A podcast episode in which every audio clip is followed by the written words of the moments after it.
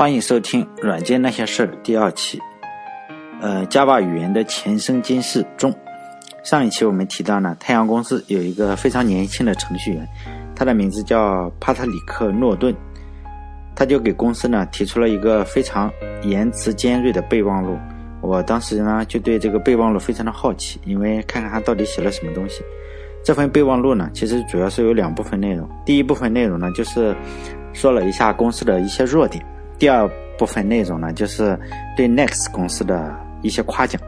诺顿的建议呢，主要有如下的几条：就是第一条呢，是雇佣一个艺术家，把这个用户界面呢搞得漂亮一些。现在的用户界面实在是太丑了。第二是只选择使用一种编程工具包，因为当时沙眼公司呢，这个工具包实在是有点多。第三呢，就是将公司的注意力呢，只集中在一种视窗技术上，而不是说搞很多。搞得分散兵力，多线作战，搞得哪个都不好。然后呢，还有一条就是说解散现现有的视窗组的员工，他们实在是太烂了。就在我看来呢，这几条建议简直就是说，呃，放在今天呢也是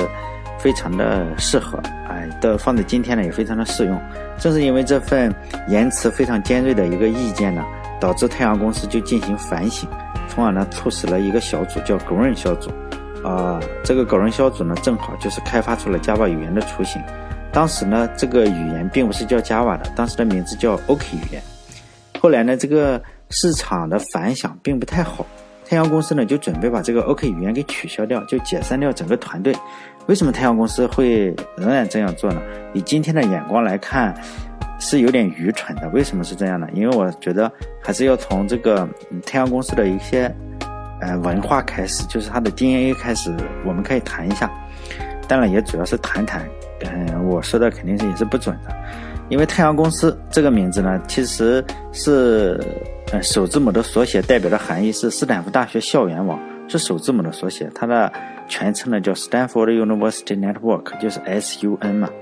太阳公司的主打产品呢是 Unix 服务器和工作站。本质上呢，太阳公司实际上是一家硬件公司，最主要的就是卖这个服务器啊和工作站。太阳公司有自己的处理器，就 Spark 处理器，还有自己的操作系统，就叫 Solaris 操作系统。但是呢，它并没有自己一些关键的应用软件。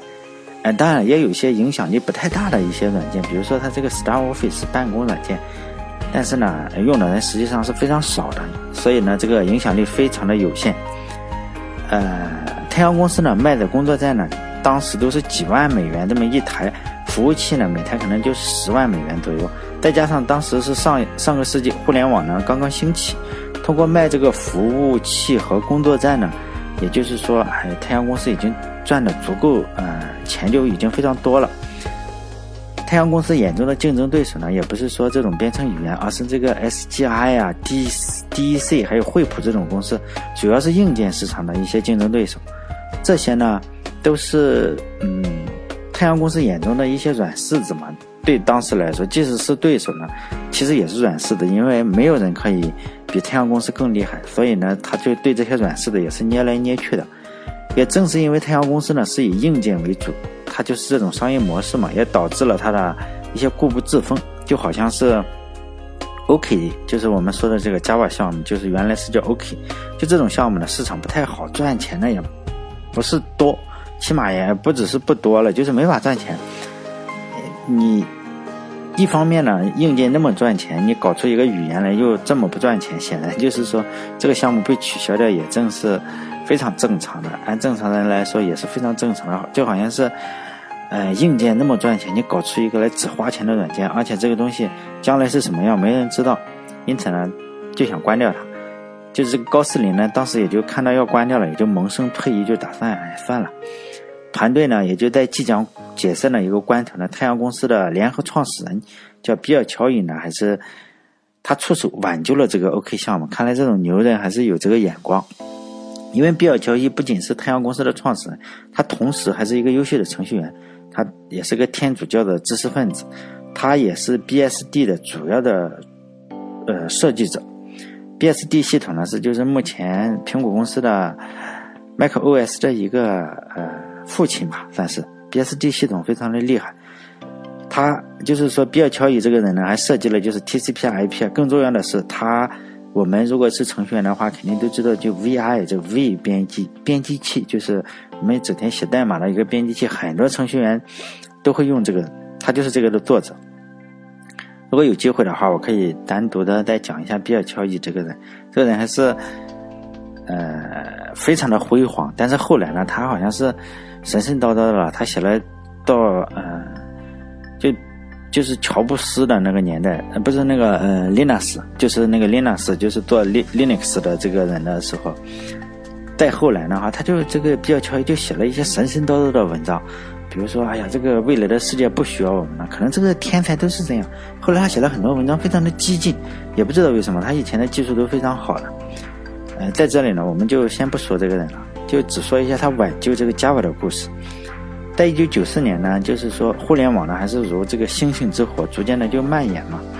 在一九九三年的时候，九三年六月，两名。伊利诺伊大学的学生，大家知道伊利诺伊大学其实很出名的。如果不知道的话，应该知道一个，呃，起码其中一个人就是《Playboy》那个哎成人杂志的这个创始人呢，就是伊利诺伊大学的，知道他就可以。呃，这里的有两个大学生呢，一个叫马克安德森，还有一个叫埃里克比纳，就发布了第一个版本的这个浏览器叫 Mosaic，其实叫马赛克是吧？后来真是有缘分。马赛克为了使这个浏览器商业化呢，就安德森就注册了一家公司叫网景。这个浏览器的发明呢，就是让每个的普通人呢都可以非常方便的使用互联网技术。这个时候呢，比尔·乔伊就敏锐的观察到了，诶，这个 Java 语言就完全可以满足这个互联网呃对安全的一些要求。因此，他就对高斯林说：“哎，赶紧的把这个 Java 搞出来，游戏已经开始了。”因为早就在十几年前，在 Java 出现的十几年前，比尔·乔伊在设计 Unix 系统的时候呢，他当时就已经在考虑如何在这个千变万化的一个互联网的环境中呢，使用一种新的编程语言，可以确保这个互联网呢是安全的以及是可靠的。比尔·乔伊呢后来就还回忆说，当时他也不知道怎么，但是呢，他一看到高斯林这个东西呢，就知道，哎，就是这个东西，这就是他要找到一种编程语言，这可能就是。就先知级别的人嘛，比尔·乔伊呢对高斯林的评价还是非常的高的。他就说嘛，詹姆斯非常的伟大，他呢是在这个空白的领域写下了第一笔，虽然只是完成了一部分，但是非常的精彩。他独自一个人工作呢，这是一种非常罕见的天赋。要将这种技术快速的应用到产品中去呢，其他人呢必须效仿他。但是高斯林呢是先行者，毫无疑问的，他有独特的思考方式。太阳公司的前技术主管呢，埃里克，呃，埃里克史密特，就是后来去谷歌公司的这个 CEO，对他的评价，对高斯林的评价是这样说的：Java 的天才之处呢，就是詹姆斯，就是高斯林的名字，詹姆斯的借鉴和创新，他的所有的借鉴和创新呢，都恰到好处。就说点题外话，就网络上呢，对 Java 的嘲笑呢是非常多的，很多人也就质疑高斯林的这个成就。以前呢，我看过一篇呃文章嘛，上面就列举了 Java 的一些技术思想。早就就是说呢，Java 出生以前的十几年甚至二十年前呢，就已经出现了这些思想。所以呢，Java 根本算不上什么新鲜的事物。但是我认为呢，所有的创新呢，都是一种递增的，都是都是以原有的基知识为基础。高斯林的过人之处呢，就是他将所有的知识呢重新的汇总，并且全新的组织了一下，用来满足网络时代。对这个安全的一个要求，呃，Java 语言呢，也是一种为了实用而设计的计算机语言嘛。百分之九十的程序员吧，其实都是技术水平非常一般的普通人。Java 语言一开始呢，就是创造一种，就是说它没有锋利边缘的一种编程语言，这样呢，人们就不会因为说你有编程语言的问题而让这个软件崩溃了，而让伤害到自己。当时呢，已经有了 C 语言以及 C 加加这个语这两种语言，就是说 C 语言是非常的强大的。C 语言呢，就像是，不是有一句呃打的比方，就是说嘛，C 语言就像是一群拿着刀的人在刚刚打过蜡的地板上快速的跳舞。C 加加的作者也这样说呢。C 呢，C 语言是嗯很容易让你朝自己的脚开枪。C 加加中呢，这么做变得非常的困难了。但是你只要稍不注意呢，哎呀，你整条腿就被崩掉了。高斯林是这么评价自己的 Java 语言：就说呢，Java 是去掉了枪炮、刀剑，还有黑帮的 C 加加。嗯，Java 语言呢，实际上是一种网络时代的编程语言，它试图通过就是说，我要限制你程序员的自由，限制你程序员犯错的自由，来简化整个网络的编程。比尔·乔也曾经说过嘛，世界互联网的最终的目标就是努力的将软件呢变得像，呃。机器的组成部件一样的稳定，Java 可可以看作是装有螺丝钉啊、螺丝帽啊，还有螺栓等各种工具的一些工具箱。Java 就是这样一个系统，它确保了程序员，就是说在使用这些工具的时候呢，不会做出一些危险的举动。但了，并不是所有人都接受这种限制。呃，那些讨厌这些限制的程序员呢，就将这个 Java 比作，就是说是警察的国度，就是法西斯嘛。将高斯林呢，就称为就是软件法西斯主义，但高斯林就回应说呢，就 Java 的限制呢，其实是对互联网的一种非常宝贵的资产，它让软件呢变得非常的可靠。Java 语言确实也算是一种折中的结果，但是呢，整个的折中实际上是利大于弊的。对 Java 来说呢，规矩呢就是规矩，一旦你适应了这一点呢，它就变成一种呃自由的语言。就是说，你只要哎，就像是我们这个国家一样，你适应了，你不触犯一些东西，你就可以变得自由。实际上是一种阉割的自由，但每个人都会，毕竟高斯林对 Java，呃，自己的孩子嘛，他肯定会狡辩一下，但是也有一点点，也有一定的道理吧。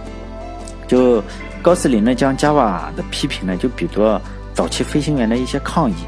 飞机制造商刚开始的时候，你这个开飞机实际上是你可以伸出头来，哎，感受一下空气啊什么的。但是后来呢，飞机制造商就让这个驾驶舱呢就密封起来了，就是说你不能再伸出头来。就飞行员当时还就表示抗议，因为最初的时候你这个呃是使用螺旋桨来推动飞机嘛，飞行员呢就将这个头伸出来，伸出这个机舱来用来导航，就感觉一下风的方向。但是呢，当你坐在一架呃两马赫的现代飞机上，你把头这样一伸出去，可能这个风的阻力就直接把这个人的脑袋就能吹掉了。他就进一步说了，你如果要要想进一步的解放自己呢，你就要放弃一些曾经看起来非常自由的东西。后来，如果你就是连上了网了，像尤其现在我们，你就不得不处理一些多样性，也不得不处理一些就是软件的交互性啊，还要考虑一些故障。嗯，比如说我们突然。有些人，你填个表单，哎，我就故意填一些违法的字符，让你的，比如说，呃，数据库注入这种东西，就会造成其他的影响。也就是说呢，我们实际上是不得不考虑系统的一些可靠性。对传统的观点呢，就这样认为，软件呢，要么就是说全部成功了，就好像我们运行一个软件，要么就是全部成功啊，没没任何事情，要么全部失效，就这样，就这两种情况，你不可能说。嗯哎，一半成功，一半失效。就刚开始的时候，只有两种情况：要么可以正常的工作，要么就无法工作。但是呢，有没有可能创造一个非常健全的系统？就是说呢，这种系统一部分失效以后呢，仍然可以继续的运作。就好像一辆汽车吧，在收音机损坏的时候，仍然可以是正常的行驶，而不是说啊，刚刚刚就停下来了，然后这个汽车就尖叫的停下来。比如说我们收音机损坏的时候，汽车是不停下来的。但是在以前的系统中呢，你只要出现个问题，哎，整个的就停下来了。这其实就是说呢，一部分损坏以后，整个系统不会就是说哎宕机，这就是 Java 语言设计的一个初衷。哎，我们再把话题回到就是一九九四年吧。一九九四年的时候，也就是 Java 制定标准的这一年，在这一年呢，Java 有什么特征啊？需要抛弃哪些特征，以及怎样改进性能，都是在这一年搞定了。会议呢有六七个人参加，其中呢争吵最激烈的就是高斯林和比尔乔伊之间。高斯林就是属于简洁派的，比尔乔伊呢是属于功能派的。高斯林就坚持的认为，就是说你这个 Java 语言应该足够的简洁，凡是有疑惑的人就删掉。当然，以现在的眼光来看，现在 Java 八出来，Java 已经成了一个巨无霸。但是在当年的时候，高斯林还是一定要呃说是要足够简洁。但以以我们现在的眼光来看啊，Java 好像什么都有。什么都放在那里，就像一个真是啊，现在已经就成了一个巨巨无霸。但比尔交易当年呢，就认为 Java 要足够强大，要把大部分语言的强项都添加到 Java 里。其实现在也，我觉得比尔交易好像也没错呀，因为现在 Java 已经不停的添东西，不停的添东西，已经添到你很难一个人完全掌握 Java 那么多框架那么多东西，真是很难掌握。但是在当年的时候呢，这两个人还是不停的争吵。后来呢，大部分就决定了还是高斯林做出的，因为 Java 就是他的孩子嘛，亲生儿子。在一次采访中呢，关于简单性和加呃就复杂性呢，高斯林说，通常的系统是想要更强大的，但是呢，越强大就会变得越复杂。高斯林另一个精明之处呢，他让 C 加加语言就是说，哎，能够快速的掌握这个 Java，因此呢，他就是说，在 Java 即将打磨出来以前呢，呃，他还是不停的就是说，哎，尽量的靠近这个 C 加加语言，让他一看，哎，看起来比较熟悉，就这样。但是在 Java 即将，也就是说，呃，出厂之前吧，太阳公司的另一个计划，也就商业计划，因为商业公司嘛，都有商业计划，也就出炉了。在一九九四年的九月。高斯林啊，比尔乔伊还有史密特呢，共同举行了一次会议。然后呢，这次会议就确定一下 Java 的一些方向。高斯林就说呢，Java 是所有人都能够使用的编程语言。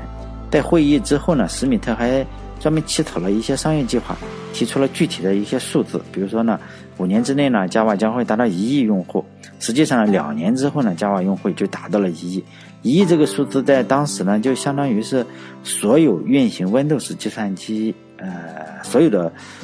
用户都要使用，就是一，因为当时计算机没有那么多。之所以会这么快达到这个目标呢，一个非常重要的原因就是说，网景公司的浏览器呢决定支持 Java。当时网景公司的安德森呢一直考虑一个问题：怎样才能让服务器上运行的代码通过网络传输到计算机上，让它在本地客户端上去运行？当时呢，网景公司尝试了其中一种语言，就 Scheme 这种语言，就是 Lisp 一种。但这种语言呢，最终没有达到目的。最后呢，这个他们整个的团队就看到了 Java，于是呢就觉得，哎，这个叫这个语言试试嘛，反正试一下。网景公司呢和就太阳公司也就在一九九五年的五月二十三日就签订了一个意向书。之后呢，为了更好的市场推广吧，算是，然后呢，太阳公司就决定把这个 OK 语言重新去命名。命名以后呢，当时就列出了呃十几个备选的名字。然后其中之一呢就是 Java，其他呢没有备选的名字呢，包括 C 卡，什么东西都有。最后呢，整个产品经理实际上是有一个叫呃波利波利斯波利斯的一个产品经理来决定，这个名字就叫 Java，是个女生女士吧。比尔乔伊和史密特呢就负责推广这个公司的 Java，但他们就选择了一种非常激进的策略，他们不不打算就是说我们不从这个 Java 里获利。呃，授权的条款呢都是无偿的赠送，只是为了提高这个软件的接受度。在一九九六年的时候呢，太阳公司也就召开了一些 Java Java 会议，呃，这个就是 Java One。第一次会议呢，就一千多个人来参加，公司众多的公司啊，包括网景、甲骨文、惠普、IBM 呢，就纷纷就申请使用这个 Java 语言。反正你不要钱嘛，不要钱的东西你大家都申请，因为 Java 语言是当时最热的语言。整个的顶级 IT 公司呢，都在宣告，就是我们都使用 Java。在这些公司呢，还包括其中一个公司，就微软。微软公司呢，在一九九五年发布了 Windows 九五。当时微软反正这个操作系统中的地位就是如日中天嘛。微软公司就其实也申请了，是一九九六年三月就申请了这个 Java，也想试一下。然后呢？当时比尔盖茨对 Java 的评评价就是说呢，Java 是很长一段时间最优秀的程序设计语言。太阳公司呢，当然希望就是说，微软你肯定多一个，尤其是微软这么厉害，就你帮我推广 Java，肯定太阳公司也是很高兴的。但是呢，微软公司呢，肯定也是说，你微软公司并不会说是哎活雷锋嘛，他的希望呢，都是把 Java 最好是搞得支离破碎，因为。这个合作其实你两个呃，就结婚之前你就各怀鬼胎，你这这肯定是不行的。最后呢，呃，一个是希望你能帮我推广，另一个希望我就是把你的 Java 搞得支离破碎，哎，都不按标准来。最后呢，直接就打到官司了，就对簿公堂了。在两千零四年的时候，太阳公司最后还是胜诉了，然后获了个十六亿美元的一个赔款，但是呢，微软却最后赢得了很大的市场。借鉴就是说，微软那时候叫 ASP，然后 Java 这边叫 GSP，就是说呢，微软的这个 ESP 获得了更大的市场，然后太阳你其实你赢得了官司，丢掉了未来。对此呢，高斯林就这样评价的，是说微软花了巨大的精力，才让用户在 Windows 上看不到你这个 Java。后来呢，微软公司宣布了一个新的技术，就是说可以转移 Java 用户，并且推广自己的编程语言，就是 C Sharp。我们现在经常使用的一个 C Sharp，我看 Windows 下大部分用户都在使用 C Sharp，用来代替这个 Java。微软公司的 C Sharp 语言呢，定位实际上是和 Java 非常的类似，有着和 Java 就是类似的功能。这也是微软一贯的策略。首先就是说我和你拼技术，拼技术不行呢，咱们就来拼拼流血。最后呢，微软反正是你这个有钱了，最后一基本上没有人就是说还捅几刀，最后拼流血的时候呢，基本上是没人拼得过微软的。这个时候我突然想起来，就是微软进入这个游戏机市场呢，就花了非常非常多的钱来打造这个 Xbox 这个游戏机。哎，记者就问比尔盖茨说：“你这个 Xbox 花了这么多钱？”万一失败了你怎么办？人家比尔盖茨就无所谓，就轻轻的一笑说：“如果这次 Xbox 失败了，我就再投入更多的钱重新玩一局。”人家微软就靠这个办办法呢，哈，就打赢了非常多的战争，包括波兰的编译器啊。以后有机会我会说那场战争。微软一贯的策略之一呢，就是说引进新的技术，按照自己的方式呢重新定义新的技术，然后说服程序员你就加入自己的阵营，最后呢，哎，胜利了。最后庆祝胜利，在一九九五年的时候，微软已经开发了自己的浏览器，就是说和网景公司的那个去竞争浏览器竞争。网景公司呢是太阳公司最大的合作伙伴之一，因为正是因为网景公司的鼎力支持呢，才让太阳公司的 Java 迅速的占领了那么多的市场。微软呢就在击败莲花公司和 WordPerfect 公司以后呢，就利，呃，击败这两家公司的时候，他就利用自己是 Windows 的优势嘛，你你有自己。秘密的一些 API 去调用，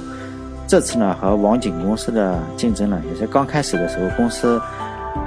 也是掉以轻心了嘛，以为顶多也就是打打价格战，呃网景公司也就觉得反正我我也我也比较有钱嘛，当时网景公司也是很富的，也是一个华尔街的呃最富有的公司之一，就觉得哎这个仗还是可以拼一拼的，不怕流血。没想到呃微软公司呢，人家。直接就是把这个 IE 这个浏览器直接免费了，因此呢，结果你一到一年半以后呢，网景公司也就被这个微软击败了。如果仔细研究一下这个 IT 公司的历史，就会发现一个非常有趣的现象：微软建立自己的霸主以后呢，就是说微软建立了自己的这个霸主地位以后，以后呢，微软以后就再也没有出现过一些在 PC 这个系统上就再也没有出现过 PC 机。世界级的一个公司，因为只要是 PC 上还有很大的机会，比如说还可以赚钱，微软公司呢就利用自己操作系统的优势，就是我把你所有的玩家都清除出去，因此还是一个平台。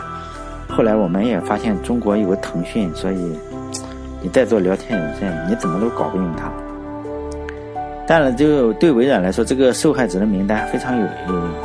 有一大长串，就是网景啊、WordPerfect、莲花呀。太阳公司还有 RealNet 公司呢，最后呢都是被微软给干死了，没有没有幸免，没有人能幸免。到了上世纪末的时候，太阳公司的一个总的市值就一度攀升到了两千亿美元的高峰，就它的股价最高的时候达到了每股两百四十七美元，非常厉害。公司的那个 CEO 呢就大炮，就麦克利尼呢也就是春风得意嘛，有个大炮，你想想大炮都这样，他就说嘛。太阳公司就是点 com 前面的那一点，后来，呃，他经常说的这一句话就是说，当我向后面看的时候，因为他觉得所有的人都追不上他，他就向后看，向后看的时候，他欣喜的发现，哎呀，我这个公司呢，至少领先其他公司二十年，但是呢，这个人不能太骄傲了，因为两千年的时候网络泡沫一下子就开始破灭。大多数的点 com 公司就关门了，你你所有点 com 公司关门了，你是点 com 前面这个点也没办法。服务器市场呢，就突然就低迷了。太阳公司呢，一年之内呢，就一下子从顶峰跌到了谷底，因此这个牛不能乱吹。更可怕的是呢，以前和 Java，就是说，哎，你以前是 JSP 嘛，和微软的 ASP 竞争啊，一旦出现劣势，哎，以前的时候你是卖服务器感觉不出来了，现在。你所有的钱，每一分钱都很重要的时候，哎呀，像这个就开始开始品尝苦果了。因为当时是 Unix 服务器市场呢，依然是 IBM 为首。那时候已经是两千年左右的时候，IBM 就主推 Linux 操作系统，也就开始蚕食这个太阳公司的 Solaris 操作系统。因为在 Windows 市场呢，由于这个微软，我就是不太支持你这个 GSP。显然嘛，人家有自己的亲儿子 ASP，人家接支持你 GSP 干啥？因此呢，太阳公司就形成了一个这样，在嗯 Linux Linux 或者 Unix 市场呢，有个 IBM，哎，还是以前是盟友，现在大家都都都开始，嗯，网络泡沫都开始苦不堪言的时候，你这 Unix 或者 Linux 呢也有竞争对手，以前的朋友，现在是你 Windows 也不行。Linux 也不行，结果搞得就相当于是前有狼后有虎，苦不堪言嘛。在两千零三年的时候就已经开始巨亏了，一下子巨亏了三十四美元，三十四亿美元，不是以三十四美元没事，三十四亿美元就一下子沦沦为了一个二流的厂商，因此失去了，他再也不能够挑战这个微软和 IBM，以至于最后呢，其实是被甲骨文收购了。其实还有很多可以值得说一些的事情，就是太阳公司这个 CEO 呢，麦克利尼是个著名的喷子，就我前面说的，就口无遮拦。他不止喷微软，他还他基本上是，呃，喷除了他自己公司以外的其他所有公司。比如说太阳公司自己生产这个 Spark CPU 呢，在八十年代的时候，太阳公司曾经试图进入过个人电脑市场，就跟呃英特尔去搞嘛，因为他自己生产 CPU，还生产操作系统。因此，他这个两手抓，两手都硬，在八十年代的时候很厉害。因此呢，英英特尔也曾经是他的竞争对手。他曾经宣称，只要有厂商，呃，采用这个 Spark，我们这个 CPU 呢，太阳公司就提供最详细的资料。对于当时这个，呃，微软的铁杆的合作伙伴那个英特尔呢，他他也去拉拢人家，但是人家还是不理他。他就说嘛，我们摧毁微软是每个人。应该有的义务。对于 Windows NT 这个嗯操作系统呢，因为是 Windows 平台上，就是说有个竞争对手，麦克利尼就说你你敢把这个，你们竟然敢把这个软件运行在 Windows NT 上，你们是在玩过家家游戏吗？那玩意相当不稳定，就别和微软合作呢，一直是这个麦克利尼的一个口头禅。他就说嘛，和微软公司合呃合作的很多条件，不管什么公司呢，你最终只要是和微软合作。自己肯定是受到很大的伤害，公司的规模也就会越做越小。其实这是对的。有一次，他就要在展示自己家的服务器的时候呢，他要输入密码，他就对台下的观众就说：“我这个密码都都大家都知道，叫做 ‘Say No to NT’，中文意思就是说呢，对 Win Windows NT 说不。”戴尔公司呢是生产服务器。你看，也是跟太阳公司有这个竞争，因为他也有自己的服务器嘛。在评价戴尔的时候，麦克利尼就说：“呢，戴尔公司不是一个公司，就是一个运一个一个团机商，一个流通渠道。”对此呢，但戴尔也不是省油的灯。他回的应说呢：“我想，尤其是这个他，太阳公司不行了，他就戴尔也爽嘛。戴尔就回应说：我想所有的，我想有的企业将永远不会复苏，原因是。”他们把业务建立在人们永远不再购买的产品上，他就说嘛，这个对于惠普和康柏这两个老对手呢，他仍然是哎忍不住喷嘛，就他就说嘛，在我看来，这就是两个烂公司之间的合并，他们早就已经不是计算机公司了。对于 IBM 呢，他仍然是喷。他在接受中国记者采访的时候，就两千零八年，他说我非常希望两千零八年奥运会呢能用我们的产品。从架构的角度上来说，中国有三种选择。一种是微软封闭的架构，一种是太阳公司开放的架构，另最后的选择才是 IBM 的架构，因为 IBM 没什么架构。再后来呢，这个太阳公司的市值也就越来越少。IBM 曾经说我试图收购它，但是呢，最终没有收购成功，太阳公司拒绝了。但是在两千零九年四月二十的时候，甲骨文还是以七十四亿美元收购了太阳公司，太阳公司也就这样作为一个公司，它的历史使命也就结束了。用华尔街的话来说，太阳公司最后的这几年就是赔赔钱赚吆喝。至于吆喝之后怎么赚钱呢？太阳公司还是不行。但是太阳公司被甲骨文收购以后呢，一下子就找到了办法。甲骨文收购就找到了办法，就是什么办法呢？就是你这个 Java 不是不赚钱嘛？现在我们找到赚钱的办法了，就是到处跟跟人打官司，比如说跟谷歌打官司，你说你 Java 赔钱嘛。所以呢。这也是一个赚钱之道。甲骨文就收购太阳公司以后呢，就关掉了非常非常多的项目，比如说关掉了太阳公司的一个 CPU 的项目。据艾利森，就甲骨文的这个 CEO 说呢，这个这个 CPU 呢非常慢，而且非常耗电，以至于为了散热呢，要装一个三十厘米那么大的风扇才能散热。甲骨文最后实际上他还关闭了就是 Open Source 项目。作为太阳公司极具影响力的编程语言之一呢，就是说呃那些没有被甲骨文收购，呃，而变暗淡，就是这个 Java 语言实际上还是活着，但是被甲骨文收购以后呢，Java 的创始人高斯林呢已经离开了公司，但是由于这个安卓手机的一些流行呢，Java 竟然再次的展现出了旺盛的生命力。嗯，其实 Java 语言长期在这个编程语言上是占据第一位的。好了，下一讲我们再来可能会讲，就是说。安卓呀，怎么让安卓这种类似的故事吧？好了，这一期就到这里。